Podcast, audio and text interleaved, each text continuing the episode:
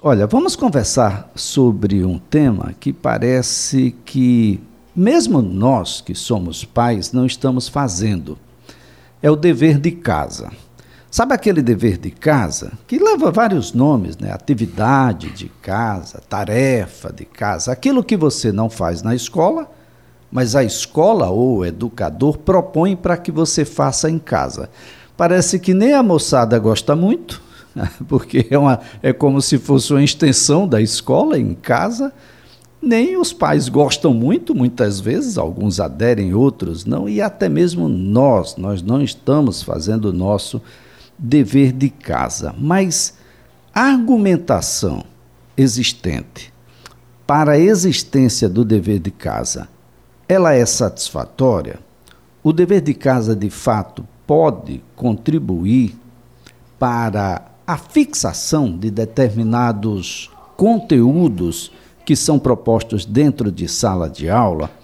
Olha, esse é um assunto ah, para o professor Aristóteles Oliveira, que é doutor em pedagogia, e quem nos auxilia quando o assunto, e esse é um assunto, gente, que no caso alagoano, é um assunto de todos, né? porque você deveria fazer um dever de casa para aquela pessoa que está na sua casa ou que tem relação com você e que ainda não sabe ler. Você deveria fazer o seu dever de casa enquanto cidadão, enquanto pai, enquanto mãe. Normalmente a gente joga tudo para o professor Aristóteles, ele que se vire lá para formar e criar esses meninos e dar a educação que a gente não deu. Né? E depois, se ele não fizer nada disso, o professor Aristóteles não vale muito. Isso é muito cruel, gente, para com o professor. Ah, o professor está muito castigado e está precisando de muita, muita ajuda da sociedade como um todo. Doutor Aristóteles, é um prazer tê-lo aqui no CBN Maceió. Bom dia. Bom dia, Elias, a todos os ouvintes. Alegria é nossa estar aqui dialogando contigo e com os ouvintes e sobre temas assim relevantes para o processo educativo, né? E esse tema realmente é muito assim, há diver, diferentes perspectivas de olhar é, em relação a essas atividades escolares né, que são desenvolvidas ou propostas para serem realizadas em casa. Né? Seria um, até um, uma espécie de educação à distância. Né? O, aluno estuda na escola e algumas atividades ele faz sozinho, de forma individualizada em casa. É, alguns países, como por exemplo a Finlândia, né, elas há pouca carga horária para atividades é, serem realizadas em casa. A França, né, ela tem uma lei que proíbe, né, na educa no ensino fundamental, é, que os professores passem atividades para serem realizadas em casa. Né? No ensino médio não, mas no ensino fundamental lá eles não permitem. No Japão já incentiva, né? porque eles entendem que vai estimular a autodisciplina, a organização, o gerenciamento de tempo. Mas como você destacou no início, Elias, é, e às vezes assim, existem algumas situações, por exemplo, é, a, principalmente nesse momento de, da aprendizagem mesmo, da alfabetização, é, muitos pais querem desenvolver, às vezes, a atividade pelo filho, e, que é um equívoco, é uma atividade que o aluno precisa desenvolver, e não os pais. Mas os pais, na ânsia né, de querer ajudar, colaborar ali, e às vezes até na falta de um conhecimento mais apropriado, realiza a atividade pelo filho, não é adequado. Né? Nessa, nessa fase é importante que o aluno realmente desenvolva a autonomia. E há pais também, por outro lado, às vezes que não participa desse processo. Né? E, e, isso também é um desafio, porque quanto mais a participação da família no processo, de, no acompanhamento do aprendizado dos filhos, é, isso repercute na aprendizagem, no desenvolvimento. Então, pais são mais participativos, acompanham mais a vida escolar do aluno. Esses alunos têm a possibilidade, a, a probabilidade de ter um melhor desempenho educacional. Já os pais que e, a, e nós principalmente em, em é, em situações familiares, né? assim, contextos sociais e econômicos que os pais não têm até uma certa instrução ou conhecimento, que não têm até o conhecimento adequado para orientar os filhos, há uma, é, uma deficiência maior desses alunos na aprendizagem. Então, o contexto da discussão né, sobre a atividade de casa, ela se dá nas escolas de tempo integral. Realmente, tem escolas de tempo integral que o aluno vai passar ali oito horas, nove horas na escola. E ainda assim, passar mais atividades para serem desenvolvidas em casa, acho que não é apropriado. Realmente é importante que nesse espaço, que ele também não fica o dia todo só aprendendo conteúdos, ele vai ter ali atividades voltadas para artes, para dança, para música, para atividades esportivas, culturais, reforço né, de conteúdos, principalmente português e matemática, aí sim. E aí você adicionar mais atividades não, não é interessante. Alguns estudos né, de pesquisas, dissertação de mestrado e outros indicam que é, avaliam o impacto né, da, dessas atividades na aprendizagem. É, alguns dizem que não, não agrega muito, outros reforçam a importância, até na perspectiva da fixação do conteúdo, porque nós temos ainda uma proposta de educação muito tradicional, expositiva. Então, para que o aluno, ele, quando ele vai para casa, ele é, resolve problemas sozinhos, pesquisa. Isso ajuda a fixar. Se o professor fala lá e ele não é, é, não tenta complementar aquela informação ou aprofundar, realmente a capacidade de retenção do conhecimento da informação pode ser é, é prejudicado. Então, existem pontos favoráveis em relação a assim, que estimular a autodisciplina, o gerenciamento do tempo, é, aprofundar a aprendizagem. E há, por outro lado, assim, às vezes um excesso ou uma sobrecarga de trabalho. Então, o, o, o desafio seria calibrar, né? ou seja, realmente quais, quais seriam os, o, o, o, momento ou situações ideais para que haja atividade em casa. Imagine aluno que tem a disciplina de matemática, português, é, ciências, aí cada professor passa a sua tarefa, a sua atividade, aí isso pode sobrecarregar. Então, e a é... gente não tem um limite, não é, doutor? Ah, nós temos um limite de carga horária dentro da escola. Fora da escola, qual é o limite da carga horária? Se todos os professores decidirem naquele dia que vão a colocar atividades para serem desenvolvidas em casa, a gente vai ter um outro turno. E aí a situação se complica. A gente pode levar, inclusive, ao desestímulo.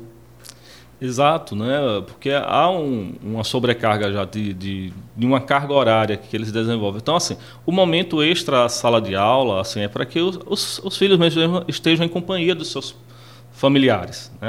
Haja convívio, essa troca. Né? Também não é assim para. Ah, tá só os jogos é importante, mas também os pais precisam fiscalizar mais o tempo que os filhos dedicam né? às redes sociais né? A, a, até mesmo o uso de, de, de, Netflix, Prime Video. Então, assim, às vezes assim, é, porque também se ele não, não dedica tempo, né? ou só estuda na escola, não é interessante para o aprendizado. Por outro lado, se há uma sobrecarga de atividades, também é prejudicial. Então, o desafio está justamente em calibrar melhor, e aí precisa realmente o diálogo entre pais, né, a gestão escolar e os professores para verificar realmente a, a, dosagem ideal em relação a essas atividades. E olha, gente, como é importante esse início da relação entre pais, a, que leva seus filhos até determinada instituição de ensino público ou privada, e os gestores da escola, que vai para muito além dos professores, que tudo cai nas costas do professor ou da professora. Mas é preciso que a gente compreenda qual é a escolaridade dos seus pais. Ah, porque muitas vezes eles cumprem um papel de extrema relevância nessa, ah, digamos, que, que, não, que não seja uma imposição, mas digamos na colaboração para o um incentivo, né, de que, olha, isso aqui é importante, foi que você estudou hoje pela manhã. Qual é a atividade, tarefa, ou como você queira chamar, que nós vamos ter que desempenhar a tarde? Está com alguma dificuldade? Se o pai tem uma escolaridade menor ou nenhuma do que a dos filhos, professor, nós vamos ter aí um ato prejudicado. Mas se isso for de conhecimento da escola, e eu falo da escola, não é só do professor, ah, essa relação pode ser diferenciada. É, esse é o caminho, Elisa, essa parceria entre pais e escola. E realmente, assim, muitos pais às vezes realmente não têm nem tempo de fazer esse acompanhamento, porque ambos trabalham muito, né? chegam às vezes já à noite em casa e não tem essa, esse tempo. Mas aí é preciso realmente um, é, reorganizar a agenda e até assim, oh, filho, o que é que você aprendeu hoje na escola? Né? Me diga aí o que é que você aprendeu. Né? Quando tiver, tem alguma atividade assim, pai, me ajuda aqui, olha, o que você aprendeu do professor? E aí você complementar ou lançar dúvidas, questionamentos, porque isso inclusive ajuda na aprendizagem, na fixação do conteúdo.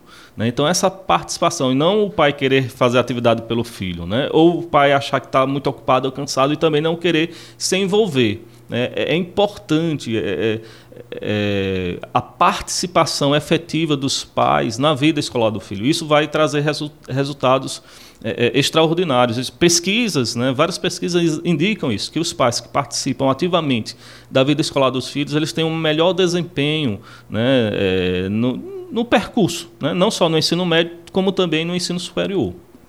Agora, o, o que deve ser colocado nessas atividades? É só aquilo realmente que, olha, eu sou professor de matemática, eu só vou colocar aqui operações matemáticas para que você faça em casa. Um professor de matemática não pode propor, por exemplo, algo literário, um, livro, ah, que no final das contas vai dar uma conta boa para a gente fazer na sala de aula, professor?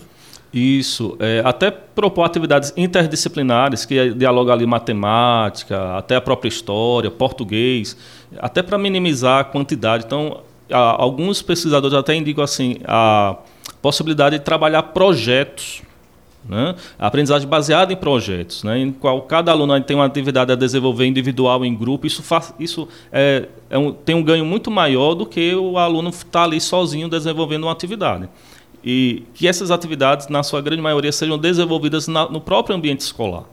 Né? Nada impede também de algumas atividades sejam desenvolvidas extra-escolares, mas que não seja de uma forma excessiva, realmente para não o aluno não criar até uma indisposição com a, com a escola, com o processo educativo, ver como uma, uma obrigação e não como um prazer, uma satisfação. E muitos alunos né, enxergam o ambiente escolar e às vezes é, é não é culpa deles, mas da, do próprio sistema, e da forma que está organizado o ambiente escolar como algo que não é, é, é, é positivo, né? É como se fosse algo pesaroso, né? Ou seja, quando tem um, um feriado, quando tem as férias, é algo, eles ficam mais felizes do que quando estão em sala de aula. Por quê? Muitas vezes não é atrativo. Então, a, o ambiente escolar tem que ser atrativo para os alunos. Eles têm que se sentir bem ali. Né? E, e, eles têm contato ali com seus colegas, têm contato com os professores. E às vezes eles têm mais contato com os professores e os colegas do que com os próprios pais. Bom, a, a gente tem uma ideia, e isso já é cultural, da presença de um professor ou professora ali na frente, fazendo a exposição de determinados temas, e esses temas são os temas que terminam chegando em casa. Sem a presença desse terceiro, desse professor, parece-me que é como o quadro tivesse sido apagado e a gente não tem mais absolutamente nada. É difícil para o aluno essa relação. Sim, sem dúvida. Né? E isso pode ser melhorado realmente quando há essa integração. Né? É, e, e, até assim, para o pai acompanhar mesmo. Se eu estou, sou professor, trabalho em sala de aula alguns temas e eu compartilho isso depois, o filho compartilha isso com o pai, o pai pode ver assim qual é a qualidade da educação, né? o que está sendo trabalhado, o que eu posso agregar, o que eu posso ponderar sobre aquilo que foi posto. Né? E, e, e quando há essa participação dos pais, realmente os alunos se sentem mais motivados né, mais é, é, a, a, aprender. Já quando não há, né, apenas o professor ali, de forma isolada, ou o aluno, é, fica muito mais maçante. Né? E a aprendizagem tem que ser algo lúdico, né? tem que ser algo prazeroso. E esse é o nosso desafio. Porque, por exemplo, o aluno que está lá nas redes sociais, está na internet, está na TV, isso é, para ele é estimulante. Às vezes, agora, para passar 50 minutos, duas horas, com o professor em sala de aula, resolvendo conteúdos, né, fórmulas, isso às vezes não é tão produtivo. Então, quando você é, adiciona né, o processo de ensino-aprendizagem, aplicativos, ferramentas, recursos que dinamiza o processo de ensino-aprendizagem, ele se sente muito mais motivado. Então a gente está numa outra realidade. A, a, a, nós fomos formados numa outra perspectiva, num outro modelo de sociedade, né, ou numa outra é, é, visão de mundo. Hoje, muitas coisas mudaram, para melhor ou para pior. Né? Mas a educação, às vezes, ela tem mais dificuldades de mudança. Agora, tem um, um, elemento que é desafiador, ah, e aí os professores vão ter que se insurgir, porque eu sei que a prática da orientação escolar não é fácil, mas a gente vai ter que enfrentar isso, que são as individualidades. Eu não vou colocar ainda pessoas com deficiência. Eu vou colocar que no ensino linear, a querer que todos atinjam o mesmo nível é meio complicado. Tem garotos e garotas sem qualquer deficiência cognitiva que vão ter mais dificuldades do que outros. Mas a tarefa é igual, professor. Exato, Elisa. Assim, existem diferentes ritmos de aprendizagem. Né? Então, alunos ali têm a sua individualidade, têm os seus desafios, mas todos são capazes de aprender. Eu até assim, questiono muito assim, quando eu vejo assim, é, aluno destaque, né? como se aquele. Não, não é desmerecendo esse aluno que teve um bom desempenho, mas assim. É, é como se os de, demais alunos não fossem destaque. Né? Na verdade, todos podem aprender, têm capacidade. Agora, tem alguns alunos realmente que por uma série de fatores, tem uma dificuldade maior. Um aluno pode aprender o conteúdo de, uma um conteúdo de matemática numa aula só. Para ele é suficiente, ele aprendeu e já fixou. Mas tem alunos para aprender aquele mesmo conteúdo, ele vai precisar de três, quatro ou cinco aulas. Mas ele vai aprender também, agora num ritmo diferente. E se a escola você, quer padronizar. Se você tiver que, bom, descer, amenizar o ritmo, vai ficar fácil demais para o, o, destaque aí, né? E, e, talvez alcance quem está lá mais em dificuldade. Se você aperta o ritmo para aquele que se desenvolveu mais, você deixa o que está lá embaixo. É preciso que a gente coloque ah, técnicas diferenciadas para fazer com que quem ainda não, não se destacou venha a ser destaque. Essa coisa do destaque lá no chão da fábrica, professor, diz que o resto todinho é burro. E isso é muito ruim, porque esses meninos hoje têm uma, uma capacidade psicológica muito fragilizada. E se introjetar ele acreditando de que de fato não consegue, não vai conseguir. Exato. E muitas vezes a escola reforça isso, os próprios pais, né? a, a, a partir de algumas abordagens. Né? Isso é até desestimulante para a criança, né? porque ele se sente realmente que é incapaz, que não consegue, né, que tem algum problema com ele, quando na verdade assim ele tem até alguma deficiência, né, que ainda não foi diagnosticada nem pelos pais nem pela própria escola e que é, interfere no processo de ensino-aprendizagem. Então, pelo desconhecimento, acha que o problema está no aluno, quando é uma questão até é, é, de, de, de é, ligada à psicologia, ao desenvolvimento da aprendizagem, né? a deficiência de atenção, dentre outros, que interfere. E como às vezes a, a escola ela quer é, uniformizar, não tem esse olhar mais atento às individualidades dos alunos. Muito bem, professor Aristóteles, foi um prazer tê-lo aqui. Esse dever de casa a gente precisa cumprir, né, doutor? Não tem como a gente correr. O que a gente precisa é dar algumas regrinhas pedagógicas, que ele não pode ser o mesmo, do mesmo jeito para todo mundo. Alguns vão precisar de uns detalhes a mais para alcançar o mesmo resultado nessa equação, que é possível. Dá trabalho, mas é possível, professor.